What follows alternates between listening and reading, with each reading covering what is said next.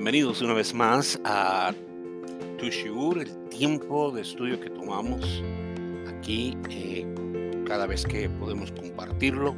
Hemos tenido una serie em, que ya lleva cinco capítulos que lo hemos titulado El jardinero de Hashem y explicamos que explicamos esta parte porque lo que le dice el eterno Dios a Adán es que él va a cultivar el jardín. Por eso lo denominamos en esa manera, el jardinero de Hashem. Y hemos venido estudiando eh, capítulo 2 y concluimos el capítulo 2 del libro de Bereshit, el libro de Génesis, que tiene una amplia explicación de la creación del hombre, de cómo el hombre en el principio, lo vemos, el llamado, nosotros lo llamamos Ish, no hombre, sino Ish, o varón, y Ish era varón y hembra, nos dice, estaban puestos de espalda y luego la Torah nos describe cómo Hashem eh, pone a dormir a Adán y cuando lo pone a dormir separa una costilla de Ish y forma con eso a su compañera para que no esté solo. Y se la trae a él y, y entonces en una manera clara Adán habla, exclama verbaliza por primera vez diciendo en verdad esto es ahora hueso de mis huesos, carne de mi carne, esta señal será llamada varona o isha. Y luego expresa de que el hombre deberá abandonar entonces a su padre y a su madre y se unirá a su mujer y será una sola carne. Y luego nos termina diciendo el capítulo 2, bueno, termina como he explicado muchas veces, porque la forma en que las escrituras fueron divididas que no es la forma original judía, sino que es un relato continuo. Pero digamos, este capítulo 2 termina diciéndonos que el hombre y la mujer estaban desnudos y no se avergonzaban. Pero aquí estamos en una continuación, en realidad no estamos eh, terminando el, capítulo como, cuando hacemos, se terminó la escena en, una película, en una serie, sino que estamos hablando de que eh, el evento continúa, pero termina con esa increíble declaración de que el hombre, disculpen, a diferencia de los animales, puede hablar. Y el decir que el animal, eh, digo, que el hombre, superando a los animales, puede hablar, no solo es el hecho ese, sino que hablamos de que el hablar tiene la conjunción de tres cosas importantes. Tiene la conjunción de la mente, porque la mente va a pensar, luego va a llegar al, corazón, que es donde va a salir todas las emociones de nosotros. Y finalmente el hombre abrirá su boca uniendo los conceptos de mente y corazón con su garganta y pasando a través de su boca. Ahora, el libro del Zohar nos explica, y los, antiguos nos enseñan también, de que el cerebro es comparado con el elemento agua y el corazón con el elemento fuego. ¿Por qué? Bueno, porque el elemento agua es, tranquilizador, es eh, enfriador, por decirlo así. El elemento fuego en, el corazón están las emociones. Y finalmente en, la, en el área de nuestra boca o en el área de lo que va a conectar con la garganta está el elemento aire. Así que se unen tres elementos a la hora en que el hombre va a hablar. Se une el elemento agua, el elemento aire y el elemento fuego. Por eso es que el hablar tiene una importancia muy grande. El creador eh, lo vio y lo señaló en esta manera porque nos dice aquí mismo, aunque la escritura nos dice que no podemos comparar al creador con ninguna cosa, no podemos hacerlo humano, hay una especie de descripción humana cuando dice que el creador creó el mundo por diez decires, o sea, diez veces él habló y cada vez que habló creó algo. Entonces fueron diez decires que crearon el mundo. Pero en realidad los 10 decires, más que crear el mundo o más que arreglar el mundo, porque estudiamos la semana pasada también, bueno, la semana antepasada, de que la tierra eh, estaba desordenada y vacía, vamos a meternos un poquito en eso ahora, otra vez una vez más, un poquito más, pero simplemente cuando nos dice que Él con 10 decires, vamos a decir, logra establecer el orden en la tierra que estaba desordenada y vacía, más bien lo que estamos encontrando es que los diez decires lo que hacen en sí es una separación. Es importante entender que toda forma de separación, toda forma de división en la Torah tiene un concepto negativo. No decimos malo, sino un concepto negativo. Y lo que nos dice la escritura es que en un principio, en un principio que puede tener miles, millones de años, Elohim, que es la forma en que se nos revela eh, una manifestación de Dios. Dijimos que Elohim no es necesariamente Dios, sino que es una manifestación de Dios, de todos los poderes de Él, manifestado o, he presentado como Elohim. Y dice, en un principio Elohim creó los cielos y la tierra. Y nos dice la tierra, aunque en la creación de los cielos, según se nos describe en el libro del Zohar, estuvo la creación de los mundos. Hubieron la creación de los mundos y esto puede ir antes del libro de Bereshit. El libro de Bereshit, el libro de Génesis, lo llaman muchos el libro de la creación, pero en realidad no es el libro de la creación, sino que es en un principio, en uno de los principios.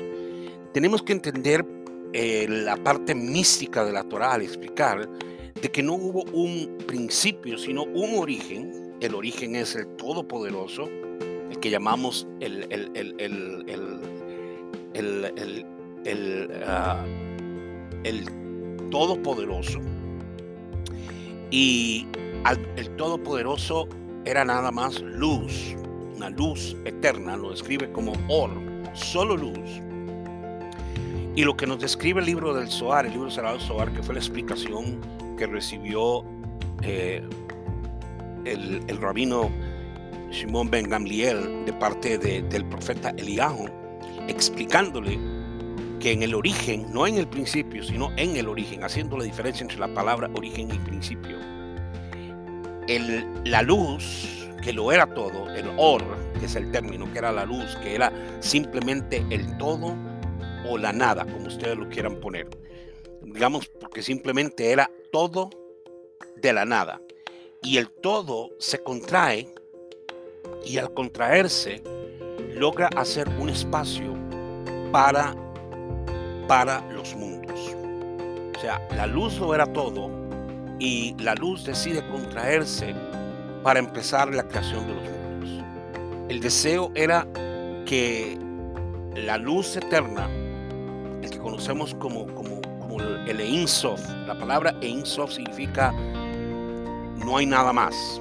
No hay nada más. O lo describimos también como Ein Od Milvado. No hay nada después de él, no hay nada después de él, sino que solo estaba él. Solo estaba él. ¿Quién? Bueno, esa es, esa es, esa es la, la, la, la pregunta, porque nosotros no lo podemos describir en una palabra, sino que simplemente es a nivel del principio de este, de este más bien el principio de la, de la, del el origen, y en, en, el origen se forma un principio. El libro de, de el Bereshit dice en un principio o en uno de los principios. No fue en el principio. La traducción es incorrecta al decir en el principio, sino en un principio. La palabra Bereshit es una palabra bastante completa, porque aunque nosotros la llamamos inicio, comienzo, pero Bereshit está compuesto de la palabra bara, que es la palabra crear. Está hablando del el principio cuando se crearon cosas. Porque todo lo demás no había sido creado. Simplemente la luz existía, la luz eterna existía, el, el, el, el la, la, la dimensión profunda de luz que había en el universo se contrajo y al contraerse empieza a crear el espacio que va a dar espacio, bueno, que va a crear el espacio más bien para la creación de los cielos y de la tierra. Y nos dice los cielos, Hashamaim, que es un plural, y la tierra. No estamos diciendo aquí que este es exactamente lo que ocurrió hace casi seis mil años, que es la historia que tenemos nosotros en el libro de la Torá, sino que esto se remonta a muchos años atrás y podemos hablar quizás millones de años atrás, en un principio, Elohim. Y nos define como Elohim al creador máximo. la palabra Elohim significa la reunión de todos los poderes. Pero en realidad lo que hace este nombre, que es la primera idea que tenemos o el eh, primer entendimiento del creador, es que la palabra Elohim en sí es un vestido. O sea, en él se esconde el creador. El creador no puede manifestarse en un mundo físico debido a que él no es materia ni es nada físico. Entonces ocurre que la manera de manifestarse es vestirse y al vestirse adquiere la característica de Elohim. Pero en realidad, si bien la palabra Elohim significa el Todopoderoso, donde reunió todos los poderes para crear los cielos y la tierra, en el centro de este nombre, en el nombre hebreo, Elohim, encontramos la palabra Hi, H-I. Y la palabra Hi en el hebreo significa quién. O sea, partimos de empezar a creer de que en realidad no nos está diciendo un nombre de un Dios o el nombre de Dios que se va a llamar Elohim, sino que oculto dentro de ese, de ese nombre, como en toda la Torah, están los códigos. Y dentro de ese código se encuentra la letra Hey y la letra Yud. La letra Hey y la letra Yud son muy importantes. Y después vamos a ver por qué pero en el, en, el, abecedario hebreo, en el alefato hebreo, como le decimos, la letra Hei y la letra Yud tienen mucho. Aquí encontramos que la Hei y la Yud, Yud forman Hi, y en hebreo Hi es quién. En otras palabras, en un principio, ¿quién? Y no es una pregunta, ¿quién creó los cielos y la tierra? Y es precisamente en el libro de, del profeta Isaías, donde hay una pregunta que, el profeta Isaías manda hacer a, a, los pueblos, y tal vez podríamos decir, nos pregunta también a nosotros, y es en el aspecto de la creación de todas las cosas, porque en este pasaje empieza a hablar de las grandezas de quien es el Eterno, donde Él se empieza a revelar como el creador de todas las cosas, como que Él hizo todas las maravillas, todo lo que existe, todo lo que hay, donde le pone límites al, al, planeta, donde habla del fundamento de la tierra, donde pone el fundamento de la tierra. Y es aquí donde en un momento dado viene una expresión que viene como en forma de pregunta, pero lo vamos a unir con el libro de, de Yeshaya para entenderlo mejor. Y dice, ¿quién creó todas estas cosas? ¿Quién creó todas estas cosas? Es una, es una pregunta, dice, alza tus ojos al cielo, dice la, el pasaje. Y está es una, una alusión que hace Rabí Eleazar acerca de este pasaje en el libro del Zohar, en el capítulo 40, en el versículo 26, donde dice, empieza diciendo, ¿a quién me compararéis? Y para que me asemeje, dice el santo, el Kadosh. El santo, que es la palabra Kadosh, que es la palabra más elevada referente a la santidad divina o, lo que es santo, porque solo uno es Kadosh. Y después del Kadosh, todo lo demás puede ser santificado. Después del Kadosh puede venir la Kedushá y, lo que es la, santidad. Pero en sí, cuando hablamos de Kadosh, estamos hablando del santo, el único. No hay dos, no hay tres, no hay cuatro, uno y dice, ¿a quién me compararéis para que me semeje? Dice el Kadosh. Aquí se hace llamar el Kadosh. Y el Kadosh dice, alzad vuestros ojos a lo alto y mirad quién creó todas estas cosas. Lo que nos está explicando aquí es que cuando nosotros podamos verdaderamente alzar nuestros ojos, que no es los ojos físicos, como que nos está diciendo, miren para el cielo, miren los planetas y miren las estrellas, diga, ¿quién creó esas cosas? E, esto no es lo que se está hablando aquí. Lo que nos está hablando en el código divino es, ¿a quién me compararán? ¿A quién me compararán? Porque no hay nada en este mundo que se pueda comparar a Él. No es el sol, no es la luna, no, son las, no es las estrellas, no es la montaña, no es el río. Y hemos dicho muchas veces de que si bien mucha gente habla de una madre naturaleza, es una completa aberración que no existe tal cosa como madre naturaleza, simplemente Hashem, el creador, el santo, Él es la naturaleza. Pero no, no, no decimos, como, como, como lo hemos explicado, como el politeísmo, de que entonces Él es un árbol, Él es un río, no. Simplemente Él lo es todo, Él lo formó todo y todo está lleno de Él. No hay nada que Él haya creado que no tenga la esencia de Él o la manifestación, bueno, la esencia no, sino la manifestación de Él. Todo es una sombra, por decirlo así, de lo que Él es. Entonces, cuando Él nos invita en el libro de Isaías a alzar nuestros ojos, miren a lo alto y digan, ¿quién creó todas estas cosas? En realidad no es una forma de pregunta, sino casi nos está diciendo lo mismo que dice Bereshit. ¿Quién creó esto? Y en, en lo está diciendo en una forma no de pregunta, sino una forma de afirmación. Lo esconde, esconde esa, esa característica, ese nombre divino, esa, esa deidad la esconde dentro de Elohim. Pero dentro de Elohim está quién. ¿Quién fue el que creó todas las cosas? No podemos ni siquiera nosotros definirlo y para poderlo entender un poco, el, el libro Bereshit nos dice que fue quién no como forma de pregunta, sino he, ¿quién? Y nosotros decimos, pero ¿quién? ¿Quién es quién? ¿Quién es Dios? ¿Quién es Hashem? Solamente tienes la primera parte, ¿quién? Porque después de ahí no lo puedes explicar, no lo puedes definir. Y lo que nos dice es que en el versículo 2 del libro 1, del capítulo 1 de Bereshit, dice, pero la tierra después de explicarnos de que en un principio Él creó los cielos y la tierra, pero la tierra llegó a ser desolada y vacía. Tenemos que poner atención al lenguaje divino porque el lenguaje divino no es simplemente circunstancial o casualidad, sino que es muy claro. Y en, entonces, en el principio, en uno de los principios, o para el principio, creó Elohim los cielos y la tierra, y dice, y la tierra vino a ser, llegó a ser. Algo causó que la tierra llegara a ser desordenada y vacía. Y ahí pone dos, eh, dos palabras, que es las palabras, las palabras vaciedad y caos.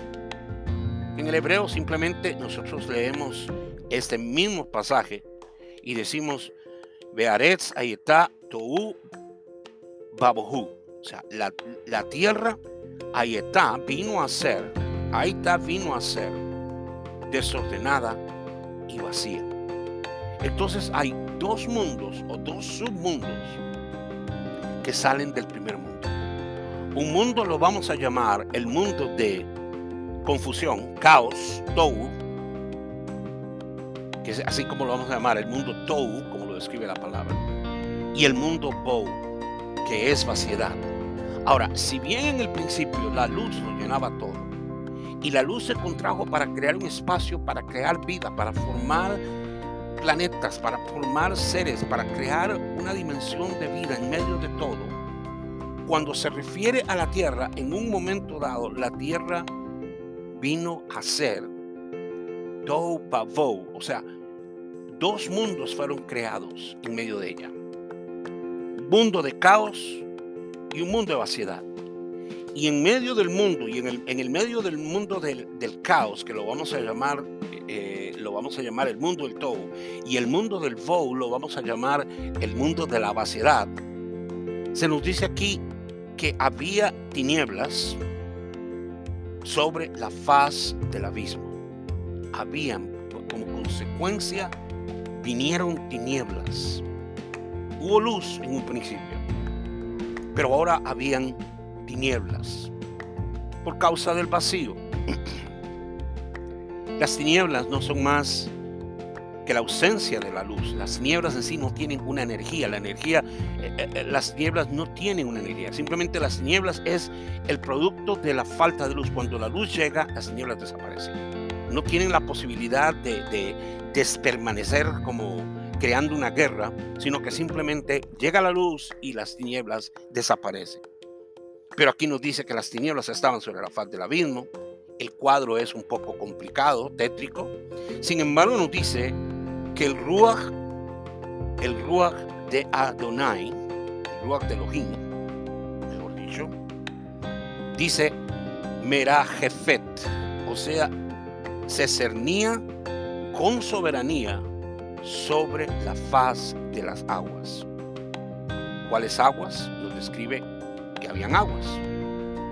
Nos dice los cielos y la tierra. La tierra vino a ser desordenada y vacía, habían tinieblas, y luego nos dice que se cernía sobre la faz de las aguas. Las aguas cubrían totalmente el planeta y el, y el, y, el, y el, encima de las aguas se cernía, Merajefet, como es la palabra en hebreo, la soberanía divina. En otras palabras, a pesar de toda la escena que estamos viendo, eh, un poco de tétrica, desorden, vaciedad, tinieblas, estamos viendo que aún así la soberanía del Eterno estaba sobre todas las cosas. Entonces, en otras palabras, no es que se ha perdido el control acá, sino que algo ocurrió que causó este desorden y este caos. Y como dijimos anteriormente, entonces, aquí viene una parte muy importante, la primera vez que Elohim va a hablar, entonces dijo Elohim, haya luz y hubo luz. el primer decir es haya luz y hubo luz. Y vio Elohim que la luz era buena y Elohim hizo separación entre la luz y la oscuridad. Por primera vez nos dice que la luz, la oscuridad era parte de la luz. Atención a eso. Pero cuando Él dice sea la luz, causa la primera Havdalah, la primera separación. Y dijimos al principio de que toda forma de separación es negativa. Todo, cuando, siempre cuando vamos a estudiar algo que tenga que ver con una división, con separar, siempre va a tener una connotación negativa. ¿Por qué? Porque el eterno nuestro Dios es uno. La enseñanza de Israel es que Él es uno. La palabra es es uno. El término no tiene que ver con el número uno, sino con la, la unidad que no puede ser dividida. O sea, lo que le dice Israel, el, famoso pasaje de, la declaración del Shema, que llamamos, llamamos Shema, que es el escucha Israel, tu Dios es uno. Dice Shema Adonai, Shema, Adonai, eh, Shema Israel, Shema Israel, Adonai Elohenu, Adonai Echad. Escucha Israel, tu Dios es uno y único uno único, no hay otro, no hay separación, no hay división, sin división, sin separación, sin descripción. Sin embargo, aquí ocurre el primer acto que está, por decirlo así, no en la naturaleza del Todopoderoso, que es separar, pero separó primero, dijo, haya luz, habló y dijo, haya luz. Y la luz, dijo Elohim, era luz, la luz era buena. Hizo separación entre la, luz y la oscuridad. Y ahí es donde la separa con un nombre, porque dice que Elohim al día le llamó, al, día, a la luz le llamó día y a la oscuridad le llamó la noche, y fue la mañana y la tarde del día uno. Y en el segundo día vamos a ver lo mismo, que haya, dice Elohim, haya expansión en medio de las aguas y sepárense las aguas de las aguas. Ocurre una separación de las aguas de arriba, de las aguas de abajo, las aguas del abismo, con las aguas del... Entonces, ahí vamos a seguir leyendo, no nos vamos a quedar ahí, pero todo lo que empieza, eh, eh, lo que tenemos es caos y desorden. Y la obra de Elohim con la tierra es empezar a separar porque había una ausencia divina. La vaciedad, el mundo del, del es la ausencia del Eterno. O sea, no solamente la tierra estaba desordenada, tenía encima de ella, y por eso dije mundos, porque todo lo que rige las vidas son mundos, son submundos. Hay un mundo de desorden, hay un mundo de caos que fue producto de algo y por, el producto del mundo del caos aparece el mundo de, el, de la vaciedad. Tenemos caos y vaciedad, sin embargo nos dice que la soberanía del Todopoderoso estaba por encima de todo, indicándonos aquí no se ha perdido el control, aquí no ha ocurrido nada que está fuera de control, todo lo que ha ocurrido aquí está todavía en el orden divino. Es difícil a veces entender que muchas veces caos, a pesar de que lo tenemos una connotación negativa a lo que es un caos, a lo que es desorden, Muchas veces es necesario que ocurra un caos para que empiece una corrección. Y aquí estamos enseñando esto. ¿Por qué? Porque lo que va a empezar es en medio del mundo del caos y de la vaciedad. No estamos hablando del planeta. El planeta es el planeta Tierra. Pero el mundo tiene que ver con las con fuerzas que rigen, con fuerzas que están presentes. La Tierra tenía dos fuerzas, una fuerza de caos y una fuerza de vaciedad. Y es ahí donde el Eterno empieza una fuerza que la vamos a llamar la fuerza del Tikkun o el mundo del Tikkun. La palabra Tikkun significa reparación. En realidad no todo es una creación original. Hubo una creación original, pero ahora lo que tiene que venir es un mundo de reparación. La tierra va a tener que ser ejercida por el mundo de reparación. Tenemos el mundo del caos, tenemos el mundo de la vaciedad, tenemos el mundo del ticún, de la corrección en el planeta Tierra. o sea, ya había tinieblas en ella, y ya había confusión, y ya había vaciedad. Porque lo que había ocurrido es que los mundos anteriores, creados por el Eterno, el libro del Zohar, tuvieron que ser destruidos. Hay un momento en que el Eterno creó unos planetas donde puso soberanos sobre esos planetas o nobles, como lo describe el libro del Zohar. Pero estos seres fueron guiados por sus propios egos y no por la dirección divina. Todo lo que tiene que ver con el Creador es dar, es el dar.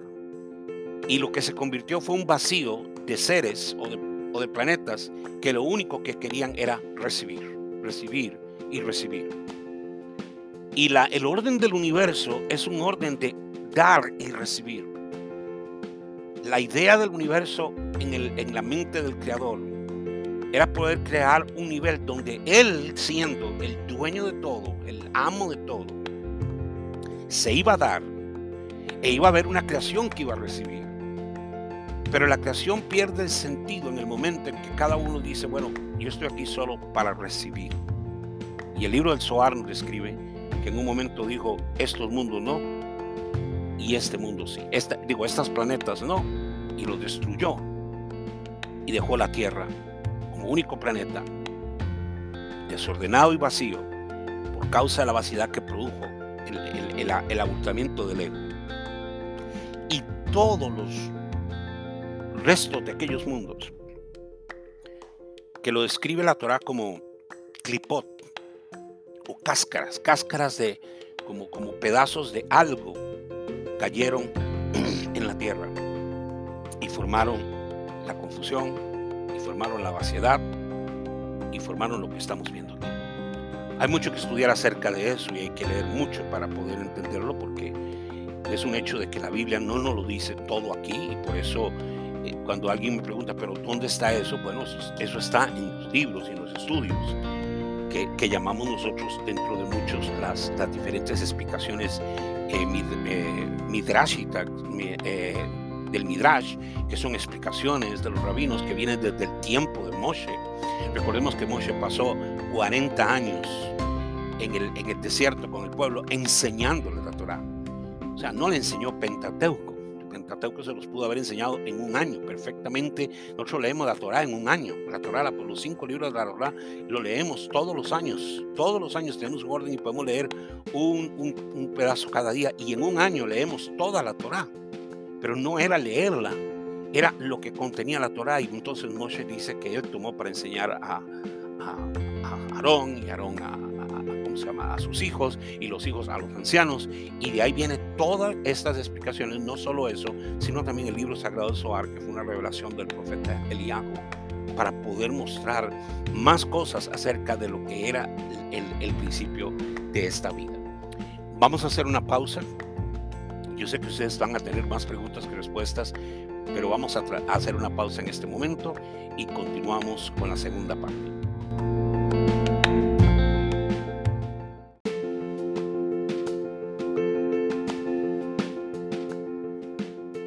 Bienvenidos una vez más a Tushiur, el tiempo de estudio que tomamos aquí eh, cada vez que podemos compartirlo.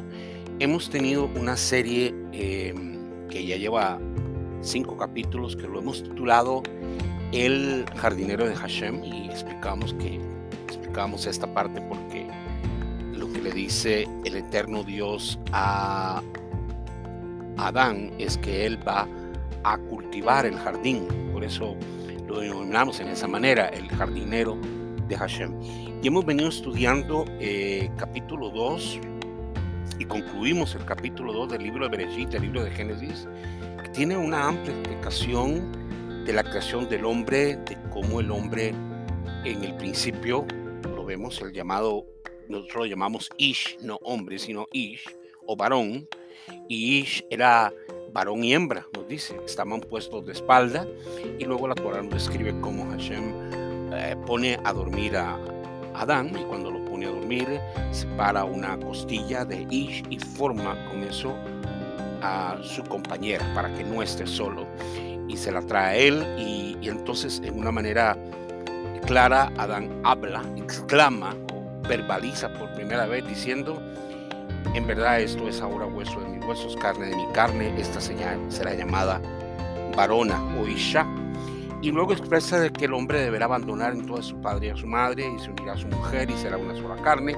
Y luego nos termina diciendo el capítulo 2, bueno, termina como he explicado muchas veces, porque la forma en que las escrituras fueron divididas que no es la forma original judía, sino que es un relato continuo. Pero digamos, este capítulo 2 termina diciéndonos que el hombre y la mujer estaban desnudos y no se avergonzaban.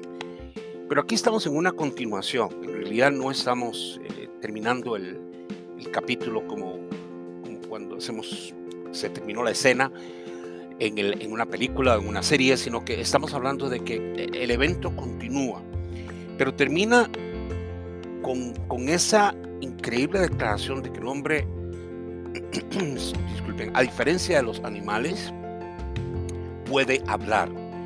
Y el decir que el animal, eh, digo, que el hombre, superando a los animales, puede hablar, no solo es el hecho ese, sino que hablamos de que el hablar tiene la conjunción de tres cosas importantes. Tiene la conjunción de la mente, porque la mente va a pensar, luego va a llegar al, corazón, que es donde va a salir todas las emociones de nosotros.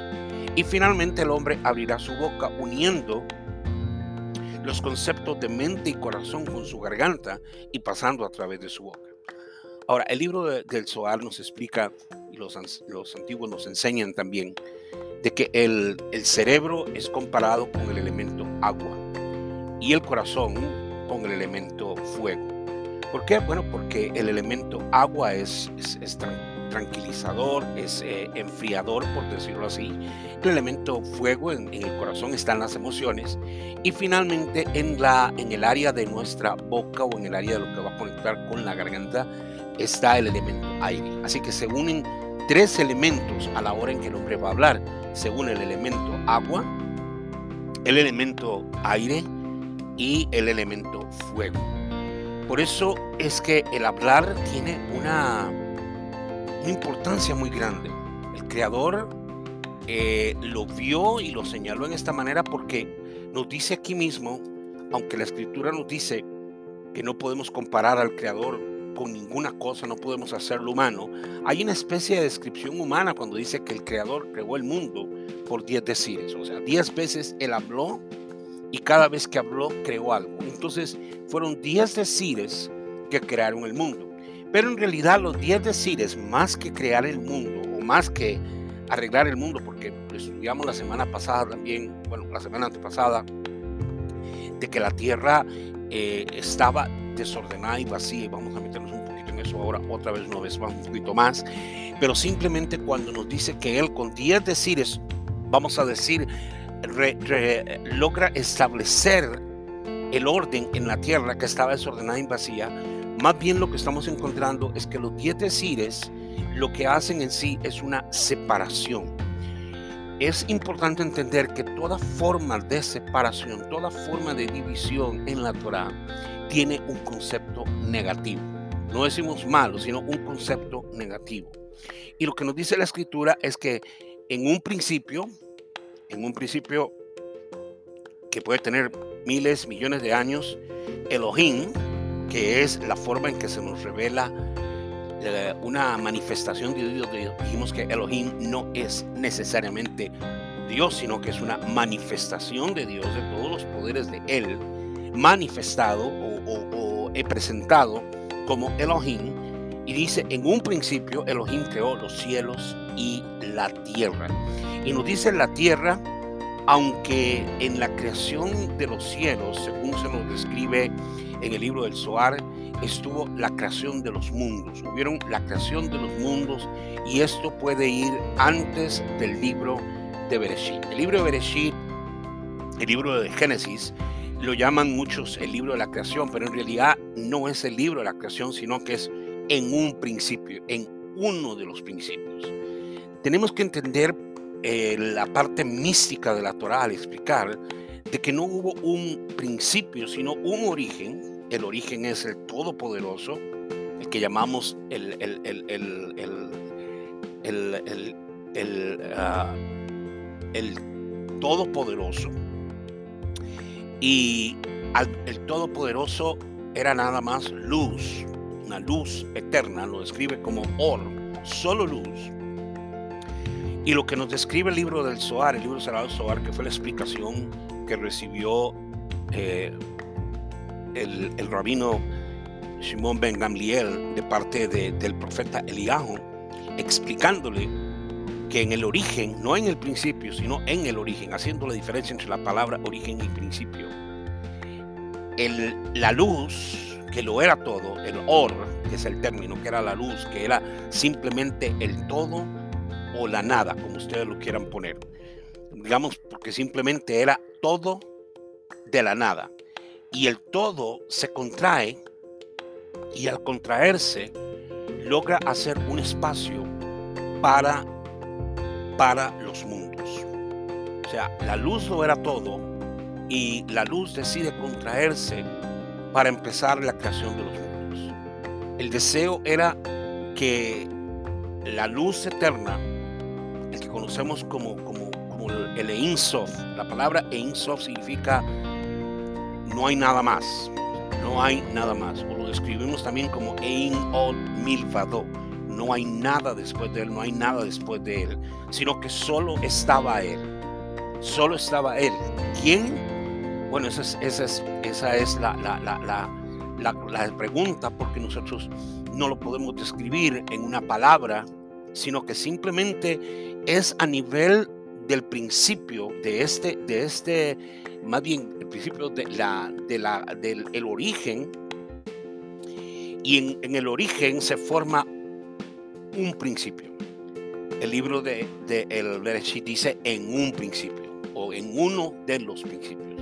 No fue en el principio. La traducción es incorrecta al decir en el principio, sino en un principio. La palabra Bereshit es una palabra bastante completa, porque aunque nosotros la llamamos inicio, comienzo, pero Bereshit está compuesto de la palabra bara, que es la palabra crear. O está hablando el principio cuando se crearon cosas. Porque todo lo demás no había sido creado. Simplemente la luz existía, la luz eterna existía, el, el, el, el la, la, la dimensión profunda de luz que había en el universo se contrajo y al contraerse empieza a crear el espacio que va a dar espacio, bueno, que va a crear el espacio más bien para la creación de los cielos y de la tierra. Y nos dice los cielos, Hashamaim, que es un plural, y la tierra. No estamos diciendo aquí que este es exactamente lo que ocurrió hace casi seis mil años, que es la historia que tenemos nosotros en el libro de la Torá, sino que esto se remonta a muchos años atrás y podemos hablar quizás millones de años atrás, en un principio, Elohim. Y nos define como Elohim al creador máximo. la palabra Elohim significa la reunión de todos los poderes. Pero en realidad lo que hace este nombre, que es la primera idea que tenemos o el primera eh, primer entendimiento del creador, es que la palabra Elohim en sí es un vestido. O sea, en él se esconde el creador. El creador no puede manifestarse en un mundo físico debido a que Él no es materia ni es nada físico. Entonces ocurre que la manera de manifestarse es vestirse y al vestirse adquiere la característica de Elohim. Pero en realidad, si bien la palabra Elohim significa el Todopoderoso, donde reunió todos los poderes para crear los cielos y la tierra, en el centro de este nombre, en el nombre hebreo, Elohim, encontramos la palabra Hi, H-I. Y la palabra Hi en el hebreo significa quién. O sea, partimos de empezar a creer de que en realidad no nos está diciendo un nombre de un Dios o el nombre de Dios que se va a llamar Elohim, sino que oculto dentro de ese, nombre, como en toda la Torah, están los códigos. Y dentro de ese código se encuentra la letra Hey y la letra Yud. La letra Hey y la letra Yud son muy importantes. Y después vamos a ver por qué pero en el, en, el, abecedario hebreo, en el alefato hebreo, como le decimos, la letra Hei y la letra Yud tienen mucho. Aquí encontramos que la Hei y la Yud, la Yud forman Hi, y en hebreo Hi es quién. En otras palabras, en un principio, ¿quién? Y no es una pregunta, ¿quién creó los cielos y la tierra? Y es precisamente en el libro de, del profeta Isaías, donde hay una pregunta que, el profeta Isaías manda hacer a, los pueblos, y tal vez podríamos decir, nos pregunta también a nosotros, y es en el aspecto de la creación de todas las cosas, porque en este pasaje empieza a hablar de las grandezas de quien es el Eterno, donde Él se empieza a revelar como el creador de todas las cosas, como que Él hizo todas las maravillas, todo lo que existe, todo lo que hay, donde le pone límites al, al, planeta, donde habla del fundamento de la tierra, donde pone el fundamento de la tierra. Y es aquí donde en un momento dado viene una expresión que viene como en forma de pregunta, pero lo vamos a unir con el libro de, de Yeshaya para entenderlo mejor. Y dice, ¿quién creó todas estas cosas? ¿Quién creó todas estas cosas? Es una, es una pregunta, dice, alza tus ojos al cielo, dice la, el pasaje. Y está es una, una alusión que hace Rabí Eleazar acerca de este pasaje en el libro del Zohar, en el capítulo 40, en el versículo 26, donde dice, empieza diciendo, ¿a quién me compararéis? Y para que me asemeje, dice el santo, el Kadosh. El santo, que es la palabra Kadosh, que es la palabra más elevada referente a la santidad divina o, lo que es santo, porque solo uno es Kadosh. Y después del Kadosh, todo lo demás puede ser santificado.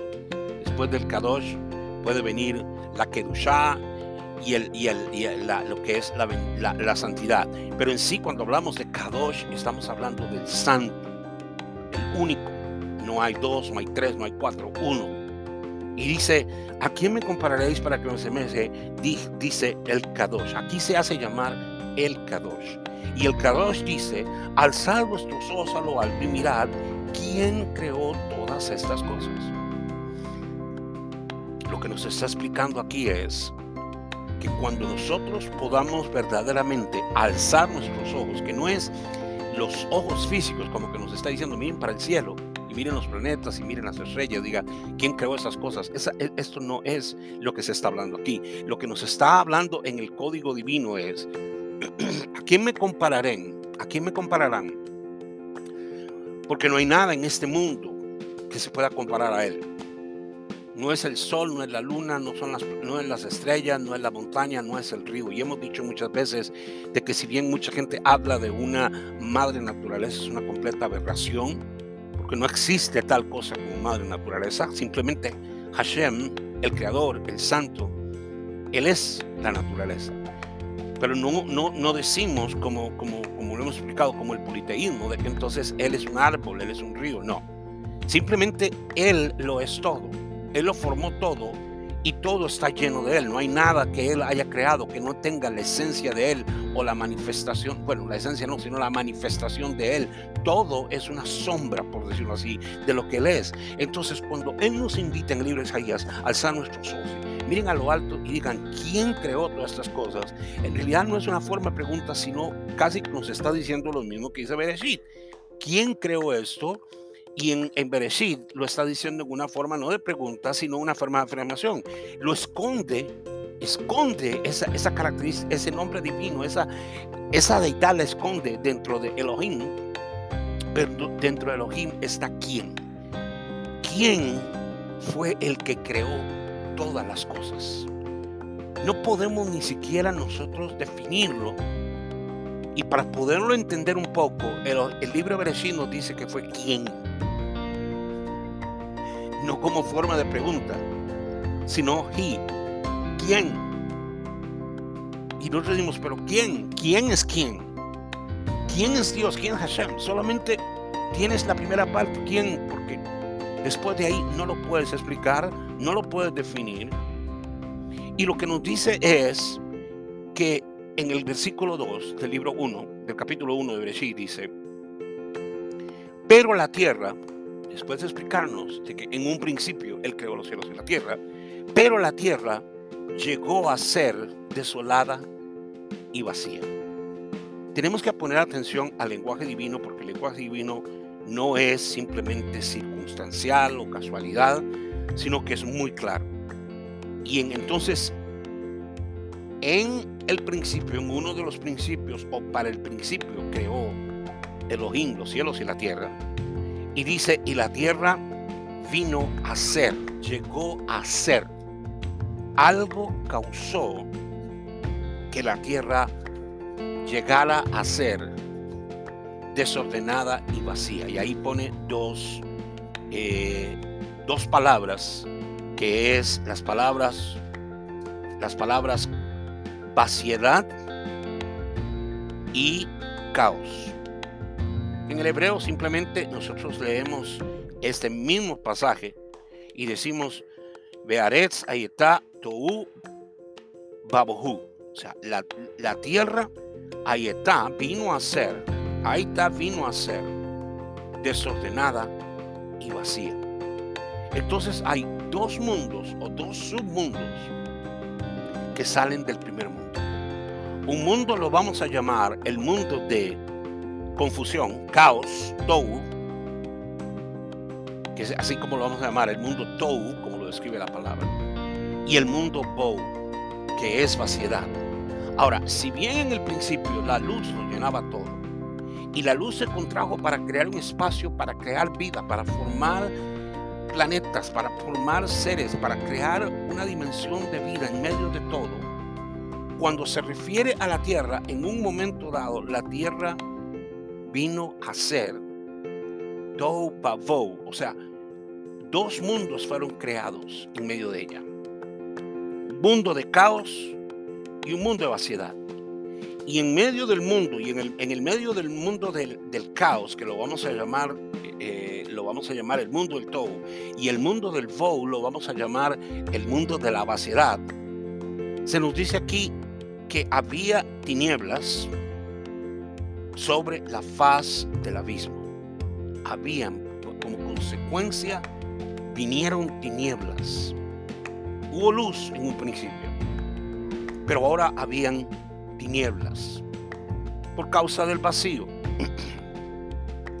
Las tinieblas no son más que la ausencia de la luz. Las nieblas en sí no tienen una energía. La energía, las nieblas no tienen una energía. Simplemente las nieblas es el producto de la falta de luz. Cuando la luz llega, las nieblas desaparecen. No tienen la posibilidad de, de despermanecer como creando una guerra, sino que simplemente llega la luz y las tinieblas desaparecen. Pero aquí nos dice que las tinieblas estaban sobre la faz del abismo. El cuadro es un poco complicado, tétrico. Sin embargo, nos dice que el Ruach, el Ruach de Adonai, Ruach de Elohim, mejor dicho, dice Merajefet, o sea, se cernía con soberanía sobre la faz de las aguas. ¿Cuáles aguas? Nos describe que habían aguas. Nos dice los cielos y la tierra. La tierra vino a ser desordenada y vacía, habían tinieblas, y luego nos dice que se cernía sobre la faz de las aguas. Las aguas cubrían totalmente el planeta y el, y el, y, el, y el, encima de las aguas se cernía, Merajefet, como es la palabra en hebreo, la soberanía divina. En otras palabras, a pesar de toda la escena que estamos viendo, eh, un poco de tétrica, desorden, vaciedad, tinieblas, estamos viendo que aún así la soberanía del Eterno estaba sobre todas las cosas. Entonces, en otras palabras, no es que se ha perdido el control acá, sino que algo ocurrió que causó este desorden y este caos. Y como dijimos anteriormente, entonces, aquí viene una parte muy importante, la primera vez que Elohim va a hablar, entonces dijo Elohim, haya luz y hubo luz. El primer decir es haya luz y hubo luz. Y vio Elohim que la luz era buena y Elohim hizo separación entre la luz y la oscuridad. Por primera vez nos dice que la luz, la oscuridad era parte de la luz. Atención a eso. Pero cuando Él dice sea la luz, causa la primera la primera separación. Y dijimos al principio de que toda forma de separación es negativa. Todo, cuando, siempre cuando vamos a estudiar algo que tenga que ver con una división, con separar, siempre va a tener una connotación negativa. ¿Por qué? Porque el eterno nuestro Dios es uno. La enseñanza de Israel es que Él es uno. La palabra es es uno. El término no tiene que ver con el número uno, sino con la, la unidad que no puede ser dividida. O sea, lo que le dice Israel, el, famoso pasaje de, la declaración del Shema, que llamamos, llamamos Shema, que es el escucha Israel, tu Dios es uno. Dice Shema Adonai, Shema, Adonai, eh, Shema Israel, Shema Israel, Adonai Elohenu, Adonai Echad. Escucha Israel, tu Dios es uno y único uno único, no hay otro, no hay separación, no hay división, sin división, sin separación, sin descripción. Sin embargo, aquí ocurre el primer acto que está, por decirlo así, no en la naturaleza del Todopoderoso, que es separar, pero separó primero, dijo, haya luz, habló y dijo, haya luz. Y la luz, dijo Elohim, era luz, la luz era buena. Hizo separación entre la, luz y la oscuridad. Y ahí es donde la separa con un nombre, porque dice que Elohim al día le llamó, al, día, a la luz le llamó día y a la oscuridad le llamó la noche, y fue la mañana y la tarde del día uno. Y en el segundo día vamos a ver lo mismo, que haya, dice Elohim, haya expansión en medio de las aguas y sepárense las aguas de las aguas. Ocurre una separación de las aguas de arriba, de las aguas de abajo, las aguas del abismo, con las aguas del... Entonces, ahí vamos a seguir leyendo, no nos vamos a quedar ahí, pero todo lo que empieza, eh, eh, lo que tenemos es caos y desorden. Y la obra de Elohim con la tierra es empezar a separar porque había una ausencia divina. La vaciedad, el mundo del, del es la ausencia del Eterno. O sea, no solamente la tierra estaba desordenada, tenía encima de ella, y por eso dije mundos, porque todo lo que rige las vidas son mundos, son submundos. Hay un mundo de desorden, hay un mundo de caos que fue producto de algo y por, por el producto del mundo del caos aparece el mundo de, el, de la vaciedad. Tenemos caos y vaciedad, sin embargo nos dice que la soberanía del Todopoderoso estaba por encima de todo, indicándonos aquí no se ha perdido el control, aquí no ha ocurrido nada que está fuera de control, todo lo que ha ocurrido aquí está todavía en el orden divino. Es difícil a veces entender que muchas veces caos, a pesar de que lo tenemos una connotación negativa a lo que es un caos, a lo que es desorden, muchas veces es necesario que ocurra un caos para que empiece una corrección. Y aquí estamos enseñando esto. ¿Por qué? Porque lo que va a empezar es en medio del mundo, del caos y de la vaciedad. No estamos hablando del planeta. El planeta es el planeta Tierra. Pero el mundo tiene que ver con las con fuerzas que rigen, con fuerzas que están presentes. La Tierra tenía dos fuerzas, una fuerza de caos y una fuerza de vaciedad. Y es ahí donde el Eterno empieza una fuerza que la vamos a llamar la fuerza del Tikkun o el mundo del Tikkun. La palabra Tikkun significa reparación. En realidad no todo es una creación original. Hubo una creación original, pero ahora lo que tiene que venir es un mundo de reparación. La tierra va a tener que ser ejercida por el mundo de reparación. Tenemos el mundo del caos, tenemos el mundo de la vaciedad, tenemos el mundo del ticún, de la corrección en el planeta Tierra. o sea, ya había tinieblas en ella, y ya había confusión, y ya había vaciedad. Porque lo que había ocurrido es que los mundos anteriores, creados por el Eterno, como lo describe el libro del Zohar, tuvieron que ser destruidos. Hay un momento en que el Eterno creó unos planetas donde puso soberanos sobre esos planetas o nobles, como lo describe el libro del Zohar. Pero estos seres fueron guiados por sus propios egos y no por la dirección divina. Todo lo que tiene que ver con el Creador es dar, es el dar.